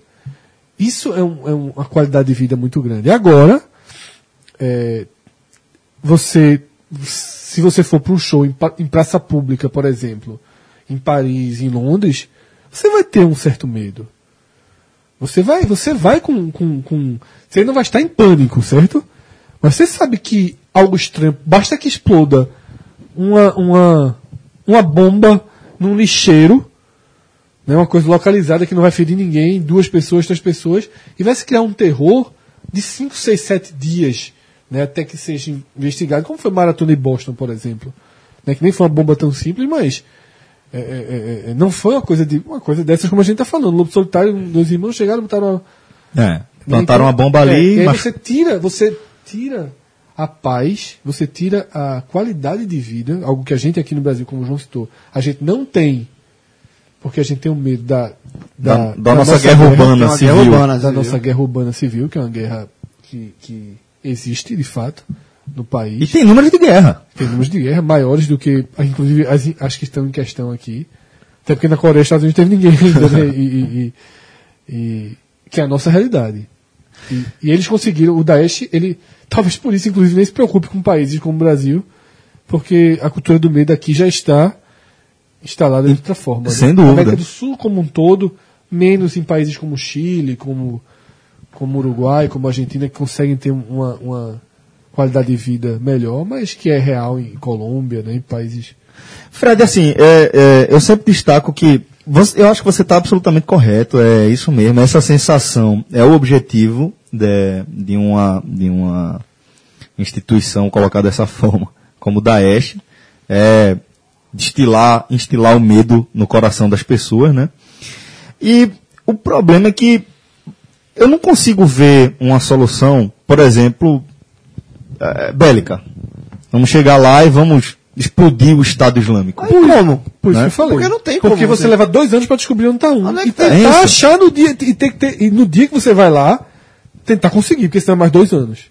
Por isso que, que é, sempre que eu penso nesse cenário de guerra, eu gosto de lembrar e de me manter é, alerta e ligado em relação a isso, que é uma, uma questão socioeconômica, né? é uma questão de, da, da nossa construção histórica enquanto humanidade, né? a maneira como algumas nações exploraram outras, e isso vai gerar uma série, vai, vai gerar aquele efeito dominó, ao ponto de, citando é, é, o caso da França, a gente tem a França que teve a política expansionista, como o Reino Unido, como Espanha, como outros países, é, tendo uma política expansionista, vai receber é, a população do, do, do território que eles conquistaram, para onde eles expandiram, vai receber essa população, mas a gente sabe que essa população não vai, não vai ser recebida de braços abertos na capital. Nunca aconteceu isso na humanidade. É, a Roma era para os romanos, né? Roma não era para os bárbaros que tinham sua- sua- suas vilas e seus territórios invadidos. Eles, a eles era imposta a cultura, de certa forma até. Isso é complexo É muito complexo, é muito complexo. Então, assim, quando você vai falar em é, fazer uma projeção para em nome da paz da humanidade, como se fosse, sei lá, um concurso de Miss aqui, a gente vai, vai falar de questões socioeconômicas. A gente vai ter que, ter que falar das relações quase comerciais, mas fundamentalmente sociais entre os Enquanto povos. isso começa a ter uma resposta é, no caminho oposto na Europa, nos, nos no, no movimento nacionalista. Sem dúvida, sem dúvida. Porque esse é um reflexo direto muito ruim. e natural. Natural, mas é a escalada. É escalada, porque é o seguinte, é muito fácil. Aí é aquela questão do distanciamento. Do mesmo jeito que pra gente, guerra, nossas experiências de guerra são muito mais culturais, né, de produtos da cultura pop. É, é o que a gente mais tem sólido de guerra, é, para mim, é cinema. E eu não falo nem só Platum, Nascido pra Matar, Resgate do Soldado Ryan, Além da Linha Vermelha, é, é, Falcão Negro e Perigo. Nem tô falando Apocalipse só... Sinal, é, nem Nascido tô em só 4 de falando julho. os filmes de guerra efetiva. E tem uma série de outros filmes que mostram outros lados A da lista guerra. de Schindler. Império do Sol, né? Ah, vai, tem vamos citar são, vários. São, são incontáveis e grandes filmes. Né? De grandes guerras, Hotel Ruanda, é, é, guerras ao redor do mundo. E a gente fala muito das as guerras, a gente acaba sempre. As guerras onde os Estados Unidos se faz presente, as guerras europeias, assim, com com a Rússia, e acaba tendo. a- deixando um pouco de lado. E até um preconceito até geral, não só nosso, mas uma coisa- questão cultural, as guerras africanas. ah, Onde Boko Haram tá tocando terror, meu. Não, mas. Mas você acaba. Você, que eu digo você. Não, você tá certo, é isso acaba mesmo. tratando como algo menor do que o Estado Islâmico, quando são quase equivalentes, assim. São em- equivalentes. Em, termos de, de sanguinolência. Mas uh, Isso é, isso é. Morre 64 pessoas num shopping na Nigéria, a turma tá nem é uma nota quase. É uma nota. É uma nota. Agora, se morrer duas num. Na maratona de não, Washington, Levando, é. facada, precisa morrer não. Se levar duas facadas na maratona de Washington, é. Não, veja. Sim. Se tu compara. Lógico. Isso, na verdade, lembrei. Quando começou, justamente para você, tem que, você tem, tem que ser lembrado, quando falasse agora de, de guerra, e foi o- até o Oscar de Forrest Whitaker, É. o último rei da Escócia. Muito bom, exatamente. Muito bom filme. Não é excelente. E aí, Celso, o que eu estava dizendo é o seguinte, assim como a gente tem a nossa, a nossa, esse distanciamento e, e tudo que a gente, que a gente tem de mais próximo são produtos é, é, industrializados da cultura que vem pra gente assim, ou filmes de arte, mas que chega como, como, como cultura que faz sua parte, inclusive. Tem um filme também forma. só para é, é Paradise Now, que é sobre dois homens bombas. Eu assisti esse Eu assisti no, também. na, da cinema da fundagem. Assisti na Fundagem também. Muito bom. É, todo mundo tem um pezinho em cabeça. Nem o Eu não sei filmes se tem estrangeiros. Oscar, não. Eu assisti na Fundagem também, mas Eu assisti na Fundagem. Paradise não. é 2006. É, exato. É, Eita. Tem que ver quando é que passou na fundagem, né? não, mas- O filme é por de aí. 2006, pô. É. É por- quando eu ia pra Fundagem ainda, é, que é em relação a isso, a essa, essa, esse sentimento, pra quem não tá lá, é muito mais fácil repudiar o sentimento nacionalista. É, é abraçar o sentimento nacionalista, Não, no caso, que- né? não, a gente que está aqui é muito mais fácil criticar Ah, os países e as populações e os governos, nem governo, porque na verdade são outras correntes políticas que pregam o nacionalismo ou ultranacionalismo em alguns casos. Que, que não é algo ideal, longe disso. Mas quem está lá, eu sempre, eu sempre, eu sou meio fire de tudo, né? Assim, eu sempre permito, eu sempre permito aceitar, não julgar e não condenar. É, a França possivelmente Fred, não- você, você entende. Eu acho que é isso. Você entende o medo. eu entendo o a reação, o sentimento, não só o medo, até o protecionismo de mercado é, é, que acaba sendo despertado essas pessoas. Por exemplo, a França. Eu não acredito que. que Le ela- Pen. que Mas Le é um, é um pensamento muito individualista. É, é, João. Muito mas é individualista, seguinte, da é. gente aqui, é muito fácil. Eu sei. Mas assim, mas Fred, é- deixa, deixa eu fazer um. Mas se você tá lá dentro, lá dentro, eu entendo que eles compreendam. Eu que entendo Quando pra- a gente fala eles, na verdade, é o seguinte, é sempre bom deixar claro que são pedaços, né? Mas pedaços significativos. Significativos. Ve- Veja, vamos lá. É, primeiro falar do movimento nacionalista, né? É cíclico. O movimento nacionalista Sim. não é novidade agora, não é, está começando pelo agora. contrário. Né? Cíclico. São cíclicos. É, O que é que a gente Se vai é ver? cíclico, é natural. Sim, faz parte da Faz natureza parte da história, humana. faz parte da é. natureza humana. O que, a, a expressão que eu utilizei foi escalada, né? A gente vai ver como uma resposta aos ataques E que surge também no momento de crise econômica. de crise econômica. Perfeito. É, vai ser teoricamente uma resposta aos ataques. Mas a gente não deve parar a nossa análise onde nos é conveniente. Sim. Entendeu? Para resolver essa questão de maneira mais definitiva, a gente tem que mergulhar mais a fundo nessa questão.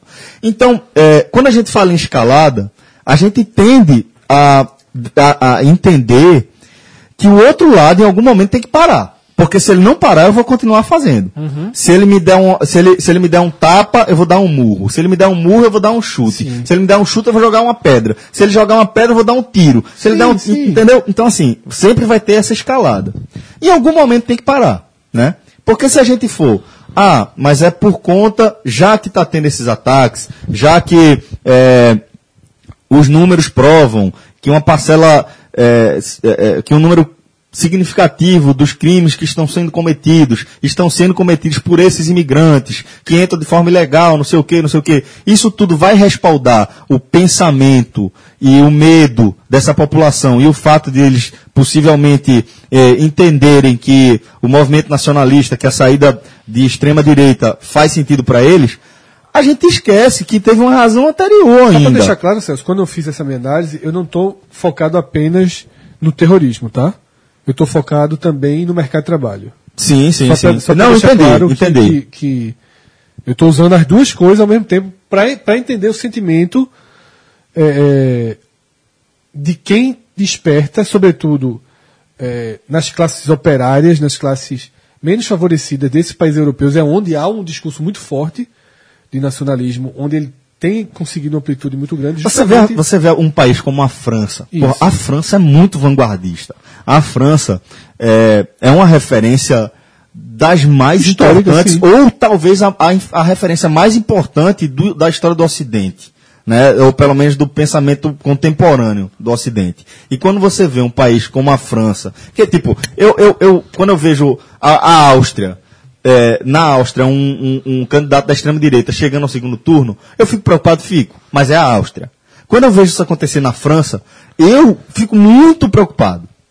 Eu fico muito preocupado pela referência que a França é, é, é para outras nações, né? É, Só para retomar, só para fechar aquilo que eu estava tentando falar, é que eu acho que é isso, Fred. Eu acho que falta às nações mais ricas do mundo entender que a solução parte muito mais delas do que das nações que estão sofrendo mais com, com aquela questão mais diretamente.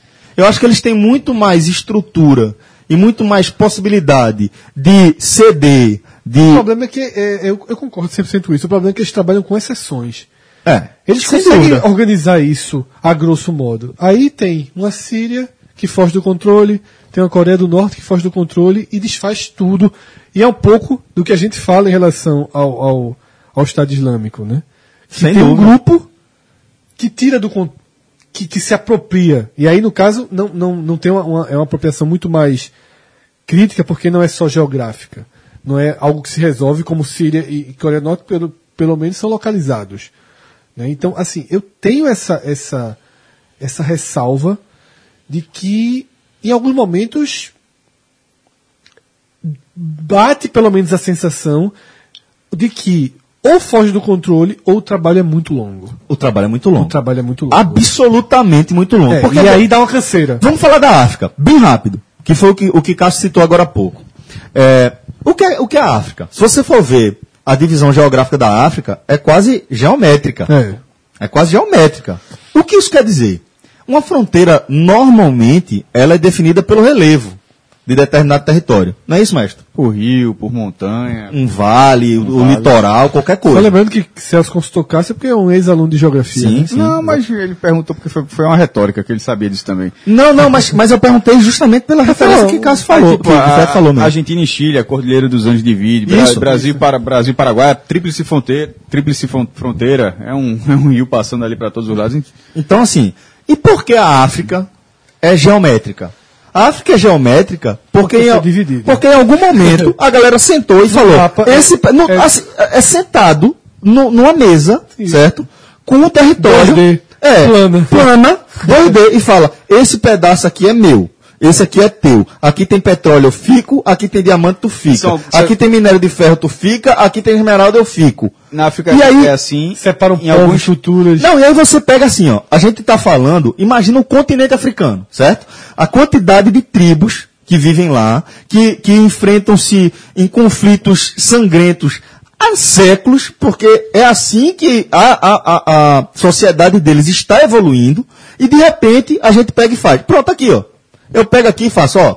A partir de agora, Cássio e Fred são um time. Agora vocês são irmãos. A partir de agora vocês têm que concordar tudo Guerra. um com o que o Guerra, outro fala. guerra, guerra, é pau, guerra, meu velho. É pau. Mas imagine se você não tivesse alternativa. Não tem guerra. Aí Fred vai te dar um Só- tapa, só- tu vai dar um tapa nele, ele vai cortar tua mão, tu vai Só cortar a pra- perna dele e não acaba. para fazer uma, uma- Isso é mais na África centro-africana, até porque. Subsaariana é, também. a- lá mais ao sul, naquela, você pode ver que quando você pega o mapa, os mapas são mais pontilhados. Essa, esse, essa região que você está falando é um pouco mais central. E é até curioso, tem, um estado dos Estados Unidos que é um retângulo. Isso. Tem, é, é um quadro, não. Isso. É uma loucura. Mas, mas é, esse é brinca- brincadeira. Mas no caso da África, é, é- é muito o que o Celso está falando. Você dá um, você dá um recorte, é, tribos rivais dentro desse mesmo recorte, uma, tribos é, amigas, entre aspas, separadas por esse recorte, porque acontece também, é. e nisso acaba tendo imposição de, de língua, onde um, um lado começa a falar inglês, outro, O começa, francês. outro começa francês, e, e aí... a- E aí o mundo, o mundo construiu um muro invisível Isso. e a Se pra lá. É, só que qual é o problema? Não tem potencial financeiro. Mas porque pra- se fosse pra- só um muro pra invisível. ameaçar. Isso. Se fosse E só um muro invisível, Fred. Só falta colocar a câmera e virar um Big Brother de guerra. Se fosse só um muro invisível, era bom. Porque talvez o muro invisível seja a solução para um continente como a África. Resolva. Devolva o- a mas aí é- autonomia, a soberania aos africanos para eles, pra eles se resolverem. Mas é um muro invisível só pra guerra. É um muro invisível para a guerra. Enquanto isso, você está explorando as riquezas Sim. daquela nação. A riqueza daquela nação é a maneira como ela pode evoluir. É, é- é ela poder pegar o que ela faturaria para ela, explorando petróleo, explor- explorando os recursos naturais dela, investir nela própria e ela ter que pegar isso aí e jogar para uma nação da Europa. E aí a loucura é tão grande lá que eles nem. se- não é que não se dão conta. Não é que não é, alcança. é, não é prioridade. A prioridade ainda é resolver as questões menores. Né? Assim, porque pra eles não são menores. E porque e Pra lá eles é a sobrevivência do dia a dia. Né? Claro. E, e muitos são governados por, por- por- ditadores e É, sanguinários. e, que- e que não se sentem governados e aí e fazem aí- a guerra. E aí, e aí dia. essa história Quem- de, tem- de- tem- essa história de ditadores e tal, aí o que é que acontece? É um país, uma potência, não vou nem dar nomes aqui para a galera não, não ficar ofendida, mas a- a- serve aqui para Estados Unidos, serve para Espanha, serve para França, tem- serve para Reino Unido, qualquer país de política expansionista. Se a, se, a, se a população do Reino Unido ficar ofendida, vai ser um problema pro podcast. Vai, vai, a galera vai deixar de ouvir a gente, a gente vai ter um- uma queda de audiência terrível, né? Mas, mas é, a questão é, é- é- é- Eu até me perdi agora na, na, na linha Não, de você estava dizendo que, que aquela questão não se sentir ofendido, você ia fazer uma crítica à relação, possivelmente, imagino eu, à postura desses países em relação à África, né? É, eu acho que, que é, é- é- é você entender que você vai precisar abrir mão de uma coisa que é uma regalia sua e devolver para aquelas Não pessoas vai- que não vai acontecer. que não vai acontecer. Não vai acontecer. Então é dessa E complexidade muita- que a gente está e- falando, E, Fred. e, Celso, e, e, e volto a dizer, e muita gente. Ah, lembrei, lembrei, lembrei, lembrei, os lembrei. governantes do próprio, dos próprios estados africanos Era esse o estão gancho. cagando, porque Mas por quê? tem muito, tem muito assim, muito terrorismo, muito é, ditador que está lá há anos, está preocupado com ele. Foi eles. Mas por quê? O que é que acontece? Era, João, obrigado. É, o gancho era esse. Um, um ditador desse, uma figura dessa, é fácil de você controlar. É. Você, como nação, você dá poder, você arma aquele ditador para ele fazer a política que, ele, que você quer que ele faça, que vai lhe favorecer É o economicamente. Leão de Chácara. É brutal, velho. Isso é muito É violento. de Chácara. Isso é muito brutal, isso é muito violento. Teve um filme, rapaz, que tá me fugindo, que eu vi há pouquíssimo tempo. Não foi esse o último rei da Escócia, não? Acho não, que é. foi não. Que, que trata justamente dessa. Porra, eu não vou, não vou nem prosseguir com isso, porque eu não vou conseguir lembrar, mas eu vou só falar rápido que pode ser que alguém lembre. Que. É, é, havia um. um não, deixa pra lá. Eu, quando lembrar, se eu tu no lembrar, Twitter. é, se tu lembrar, tu fala no Twitter. Mas eu acho, eu acho que essa é a questão. Eu acho que, que é, a dificuldade que a gente vem enfrentando é mais ou menos essa. O Oriente Médio é parecido também com isso. Uma região também que ela foi é, marcada pela guerra por uma questão geográfica, por uma questão econômica, é uma região riquíssima, uma região que é, é- é- é- é estratégica do ponto de vista geopolítico. E tem essa confusão toda, né? Eu, E- eu- e essa aí também não vai Quer ver uma coisa que eu gosto de citar, João? Um negócio que eu gosto de citar sempre? É, quando a gente fala em Irã, certo? Quando a gente fala em Iraque, quando a gente fala em Afeganistão, é, sempre existe aquela visão, um tanto já pré-moldada, de nós ocidentais. Mas quer ver uma nação que a gente costuma ignorar? Moldada pelos filmes. Total. Tem tudo a ver com o que eu vou falar. Arábia Saudita. A Arábia Saudita, o governo da Arábia Saudita é um dos governos que mais corta a cabeça de gente em, em via pública atualmente. Por que a gente não escuta isso com tanta veemência? Quem é O o grande aliado? Mas quem é o grande aliado Estados Unidos. Pronto. A Arábia Saudita, a Arábia Saudita é o grande aliado dos Estados Unidos no Oriente Médio. Desde sempre. Aí quer ver, ver que coisa complexa. A gente estava falando de Dae- do Daesh. O Daesh invade determinada região, que tem petróleo, que tem suas riquezas naturais, etc. Vai explorar aquela região. Mas o Daesh não tem relações econômicas com outras nações soberanas. Pelo menos não teoricamente. A gente está falando de uma célula terrorista. Como é que o Daesh consegue dinheiro? Como é que o Daesh consegue se bancar? Ele pega o petróleo dele e ele vende para onde? Aí a expressão é follow the money. Siga o dinheiro. Você vai entender quem é que está armando, quem é que está dando grana, estrutura, recurso para o Daesh. E quem é que vai ser? A Arábia Saudita. O próprio a família Bin Laden, porra. A família Bin Laden era toda. É, o Bin Laden é saudita, da Nacional Arábia Saudita, e a família toda dele. Alinhada com os Estados Unidos. Rambo 3. Total. Rambo Total. 3 é com o Afeganistão. Sim. Mas a ideia é essa. A Mas ideia é o- essa. é, é. Mas a família de Bin Laden, exatamente, tem 200 mil, ele tem irmão pra cacete, 200 irmãos, e O vários exército de Bin Laden foi todo montado com, com, com dinheiro dinheiro dos da- Estados Unidos. Na, na velha questão com a União Soviética. Pronto. Então, essa, essa é a complexidade. É, é- é complexo assim que a gente está falando. Quando, quando uma nação como os Estados Unidos, é, que tem esse, esse, essa, essa relevância para a humanidade, ela ignora o- o- a- a- as ligações, poxa, terríveis, né, do, da, da- de um grande aliado como a Arábia Saudita com o Daesh, o que é que isso quer dizer?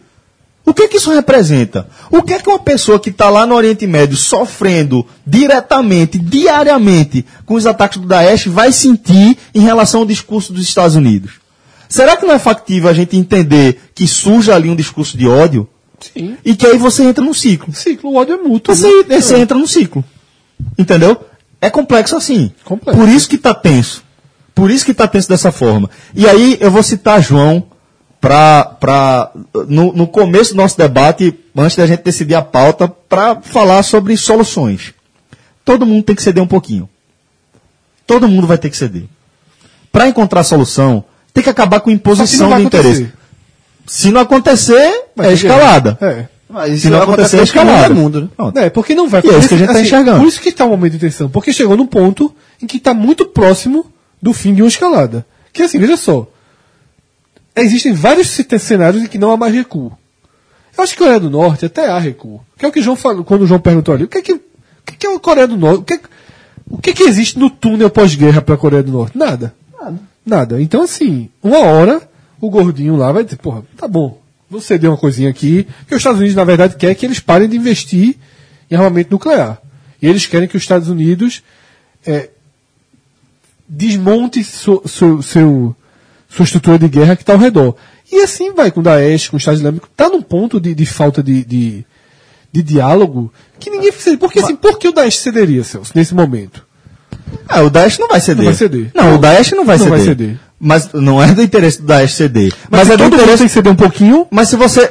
O que, é, o que é todo mundo ceder um pouquinho?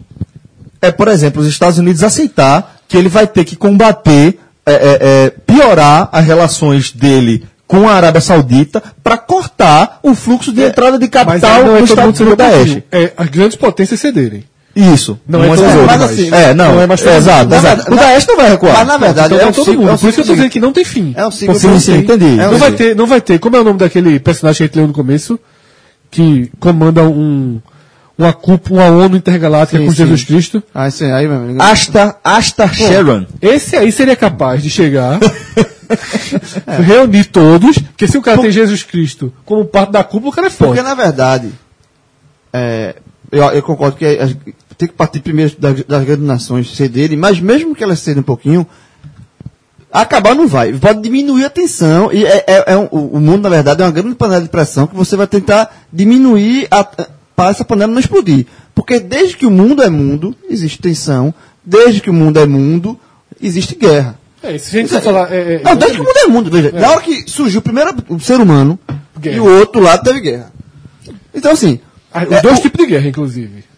Dois tipos de guerra. Desde E- que o mundo e- é mundo. Desde que o mundo é mundo. Então, assim. Adão nervoso. O negócio. Não é nervoso.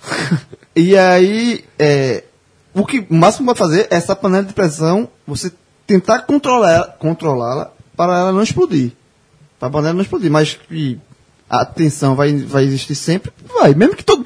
Mesmo que os países cedam, e aí depende de quem está governando esse país, tem quem, depende de quem, quem governa. Se o cara for um cara mais controlado, um cara consegue controlar mais fácil. Se o cara for um Trump da vida, Ó, só, só para fazer um- um- um- uma é, reiteração aqui, só para fazer uma correção de informação ainda em tempo real, achei aqui uma notícia é, de que a, a, a China ela deu uma endurecida no discurso com a Coreia do Norte, né? É, e inclusive Trump elogiou a postura do governo chinês de endurecer o discurso com a Coreia do Norte. Não, a China, meu amigo. A China. Larga a Coreia do Norte no primeiro tiro. Ou seja, a gente tava certo lá no começo, É, né? no primeiro tiro. Eu tiro.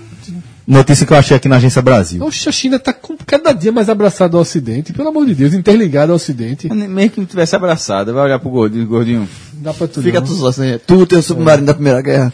É, Kim Jong-un é um cara de 27 anos, um cara que assumiu um- uma posição para qual certamente não está preparado. É uma loucura, é uma maluquice. Senhores, vocês têm algo mais a acrescentar sobre esse tema? Para mim foi um podcast tenso, não sei para vocês. Para mim foi um podcast. Trabalhou, né, jovem? Tava precisando. Justificou o salário. Justificou o salário. Bom, galera, então acho que é isso. Espero que vocês tenham gostado aqui desse nosso debate sobre um tema tão Eu relevante, tava né? aqui me lembrando do manicômico em Olinda. Eita guerra. Puta que Ali, pariu. ali é Ali guerra de ali é guerra Já não de- existe mais, né? Não, É, aquilo ali é guerra, aquilo é guerra de volantes contra cangaceiro. E tem as coisas piores. Tem as coisas piores. Lá pro lado de Rio Doce, ali, Concha Cheia, já ouvi falar. Aí é Novaes e Ferraz, né? É, desesperado. Eu já ouvi falar isso aí. Já. Porque, a- a- a- relembrando essas guerras para encerrar do passado, o, o- Par- Parou um pouco. Antigamente era, era muito comum no, no diário mat- é, al- algumas cidades do interior, essa floresta Acabou, era o pô, clássico. acabou, é. Mas Diminuiu, pelo menos. ou pelo menos não sai mais o jornal. Né? o jornal largaram. ou Talvez jornal live. ou- é, po- pode, pode ser essa explicação demais, também. era- Porque assim, tinha, era impressionante. Mas isso foi até os anos 90, pô. Não, in- in- não, quando eu entrei, eu, eu fiz matéria disso. Fizesse? Fiz, fiz. Novaes e Ferraz. fiz. E tinha gente que era Novas Ferraz, os dois juntos. É, mas tinha. Esse aí não dormia, não. né? o cara não dormia, não. Mas, mas, é. Ou então, Mas, lá na porra. Deixa eu tentar É. terminar a frase, eu vou conseguir. Então quer dizer que outras cidades do interior também tinham famílias. é, Floresta, era floresta, né? Sim. Era o caso mais clássico, emblemático, até de décadas, né? Que já estava do pai, do filho, enfim, já estava. Mas outras cidades também tinham isso. E saía muito em jornal, isso era impressionante. E, e aí, isso é a cultura do medo. Vê como isso, isso pega. É, eu, fui- em 2001 eu fiz uma matéria com o Ibis, né? Não, isso em Floresta, Floresta vi- virou uma cidade Então, marcada. vai Vai Contar do Ibis. Não, é só- é, é- tá ligado que eu tenho juvenil, Não é né? meu Junil, mas eu não vou contar, vou contar. Eu fiz a matéria com que eu falar passei. que tu viajou no ônibus, aí eu vou contar aqui, eu vou contar aqui. Já chegando lá, o, o, o Ibis ficou, que era o Ibis enfrentava Itacuruba no hotel Itacuruba. A gente ficou no hotel. Já tá, já tá contando. A gente ficou no hotel Floresta. Eu, porra, eu solteiro na época e tal. Aí cheguei, né? Não tô concentrado.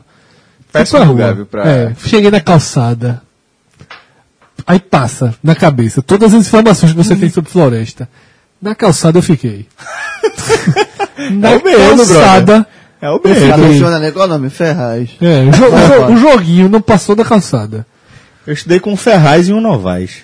No extinto segundo ano científico. Os caras se falavam. Do extinto CPI. Demais, eram amigos, inclusive. É, tem esse também, porque. Celso falou aqui, antes de começar a gravação hoje, que ele se assusta com a quantidade de vidas que ele já teve.